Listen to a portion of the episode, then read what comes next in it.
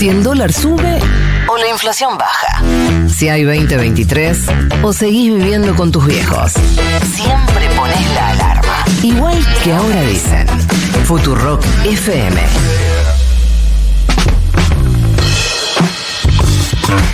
Vamos a seguir de recorrida para evaluar la elección del domingo, pero fundamentalmente para pensar lo que viene o lo que está transcurriendo con la nueva campaña de cara a octubre. Estamos en comunicación con Fernando Moreira, intendente de San Martín, candidato a la reelección por Unión por la Patria. Fernando, buenos días. Florencia Halfon te saluda. ¿Cómo te va? Hola Florencia, ¿cómo te va? Gracias por atendernos. Em, ¿Hay diálogo en este momento por lo menos con el, el, gobierno bonaerense para pensar cuál es la campaña que se viene? Sí, claro, sí, ahí... ¿Y cuál es la campaña que se viene? No, no, obviamente los resultados del domingo que, que indudablemente no, no, no, estaban en la cuenta de nadie, bueno, obliga a, a, a repensar un poco, ¿no? A, a analizar, a tratar de entender con mayor claridad eh, los motivos de, de, esta elección para poder repensar la campaña. No, tampoco es en, en un día para el otro nos juntamos y ya sabemos que, mm. que, es exactamente lo que hay que hacer. Está en un proceso ahora de, de, de análisis, obviamente, para muy pronto tener una estrategia eh, de campaña eh, unificada, común y, y que esto esté por supuesto, llegue a todos los vecinos y vecinas, en este caso de la provincia de Buenos Aires. ¿Vos qué notas en el municipio en relación a esto? ¿Cuál debería ser la campaña para adelante? No, bueno, eh, nosotros en San Martín eh, ganamos, eh, Unión por la Patria sacó el 41%, uh -huh. un, Cambiemos o Juntos por el Cambio sacó el 30% y la opción de Miley sacó el 22%. O sea que es una, una realidad distinta a la que estamos viendo de, de, de, del efecto Milley en tantos lugares donde, donde sacó una cantidad de votos y, ganó, eh, que realmente no, no, nadie esperaba. Bueno, en general en, en, la provincia tuvo un freno esa ola de Milley y nosotros particularmente en San Martín hemos hecho una buena elección que, que nos pone en otro lugar. De todas formas, nos caben las generales de la ley y además porque, porque, bueno, porque la preocupación por lo que pueda pasar a nivel nacional y a nivel provincial es muy, muy fuerte. Eh, y la campaña, como siempre, pero en, estas, en, en esta etapa donde la comunicación está tan difícil, donde hay un sector de la gente enojada, donde hay pocos oídos para la política, poca credibilidad, bueno, es, eh, es de abajo hacia arriba. Ahora, es hablando eh, con la gente, es hablando con la gente, es escuchando, entendiendo, explicando, explicando nuestra propuesta. Fernando, eh, ¿cómo te va, Nico? Eh, Nico Fiorentino te saluda. Recién te, escuchaba decir que eh, el peronismo sacó 40, 41 puntos en San Martín. Eso fue en la categoría intendente. En la categoría presidente sacó 34 puntos. Eh, ¿Por qué se dio esa diferencia? No, 30, 30, 30 primero no, o sea que ahí los... Estabas viendo la página que todavía faltan cargar datos, ahí está en 36 puntos la, la categoría de, de, de, presidente y 37 la de gobernador. Esos son los resultados finales. Eh, pero primero porque son dos universos distintos, ¿no? Porque uno tiene votos de extranjero, que en San Martín hay muchos, y tienen una proporcionalidad distinta. Eh, eh, y eso modifica la cuenta de presidente con la de gobernador e intendente, que son dos universos diferentes, eh, no, se comparan así directamente.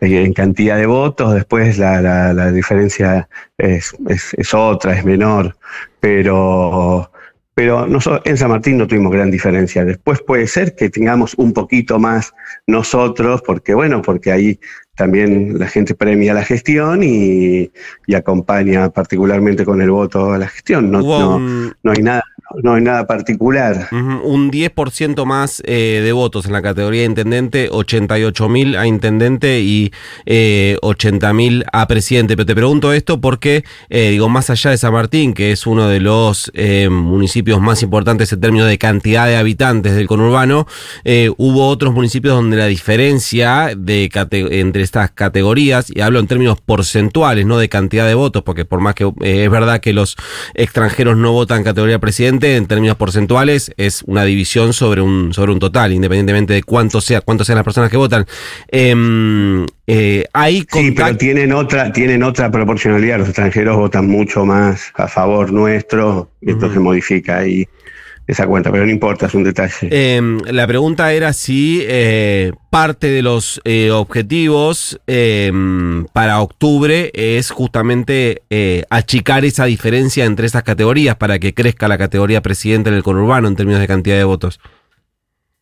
Sí, a ver, para, términos prácticos, uno no, no, no es que hace campaña y entonces, a ver, vamos a aumentar la cantidad de, votos para presidente o para gobernador o menos para la otra categoría. Uno se campaña, después decide la gente.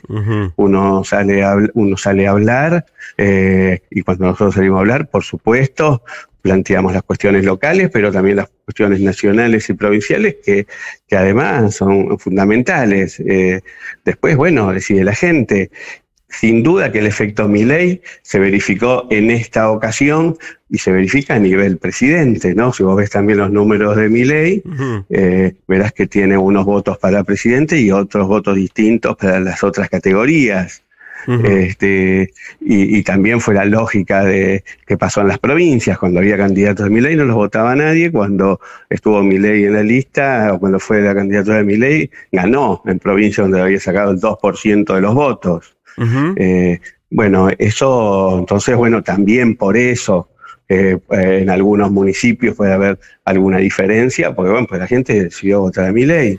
Eh, nada, no, no, uno no, no, no, no, no tiene, no, no hace, no decide lo que, lo que vota la gente. lo que hace es hablar, es estar cerca, es explicar, poner, poner en debate a lo mejor esta situación. Muchas veces los votantes de mi ley eh, a nosotros nos piden más Estado, no menos Estado, ¿no? Entonces, bueno, también poner sobre la mesa algunas, algunas contradicciones, pero y, y sobre todo estar cerca.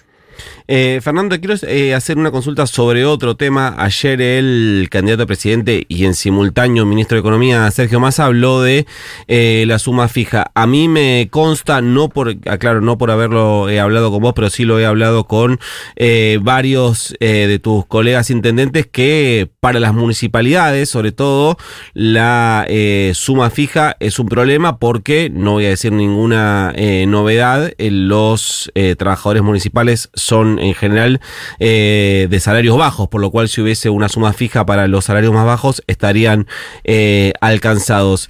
Eh, ¿Eso es así? ¿Es un problema presupuestario para los intendentes si se aplica una suma fija para los trabajadores de salarios más bajos? bueno, sí, obviamente es un, algo que no está previsto en el presupuesto a esta altura del año, habría que ver y no todos los municipios tenemos las cuentas de la misma manera, pero, pero bueno, hay que ver también de cuánto es la suma fija, cuánto, a cuánto asciende esa cuenta. Eh, eh, nada, hay, algo hay que hacer y si no hay que ver cómo, cómo encarar eh, esta situación, ¿no? entiendo la necesidad de, mejorar los salarios y bueno, hay que encontrar la manera de poder también estar cerca de la necesidad de los trabajadores. Fernando, decías recién que hay que tratar de explicar desde el peronismo, salir a militarla. Eso nos decía hace unos días Carly Bianco. Me pregunto si no hay algo también que tenga que entender la dirigencia, además de explicar. Sí, sí, muchísimo. Yo cuando digo explicar es explicar nuestra mirada, ¿no? explicar nuestra mirada que eh, no es que explicar la, la, la, la, verdad o nada que se le parezca. Y por supuesto también decía, tenemos que escuchar, ¿no? Tenemos que escuchar, entender este, y después dar nuestro punto de vista, porque eh, me parece que que hay como una ahora, ¿no? Después de la elección, hasta en los medios, como explicando el, el voto de, de ley, una, este, una explicaciones demasiado elaboradas que yo no, no, no, creo, ¿no? No creo que, me parece que expresan un, un, enojo, un descontento, una desilusión, no hay mucho más detrás, no, no me parece que haya una lectura sobre el Estado, sobre si queríamos más Estado, menos Estado o mejor Estado, no, no, no, no, no, no veo eso. Yo creo que básicamente es un descontento con de, sobre todo los sectores más jóvenes, eh, un enojo con un, voto antisistema, antipolítica, eh, más cercano al que se vayan todos que a otra cosa. Eh, bueno, está bien, ahí es un colectivo difícil para, para, para acceder también, porque hoy la comunicación es, es, compleja, eh, pero bueno, por eso hay que estar y no son, y no, y, no todos obviamente son iguales. Ahí hay votos de sectores populares que votan a mi ley, es muy, muy transversal el voto de mi ley, muy transversal. Entonces, este, bueno, pero sobre todo en los barrios populares, que a veces sí, me parece que corremos el riesgo de votar en contra de nuestros propios intereses y charlar de eso.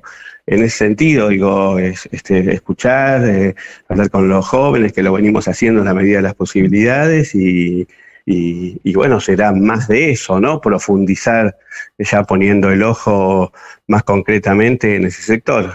Fernando Moreira, intendente de San Martín, candidato a la reelección por Unión por la Patria, muchas gracias por habernos atendido. No, gracias a ustedes. Un abrazo. Faltan 15 minutos para las 9 de la mañana.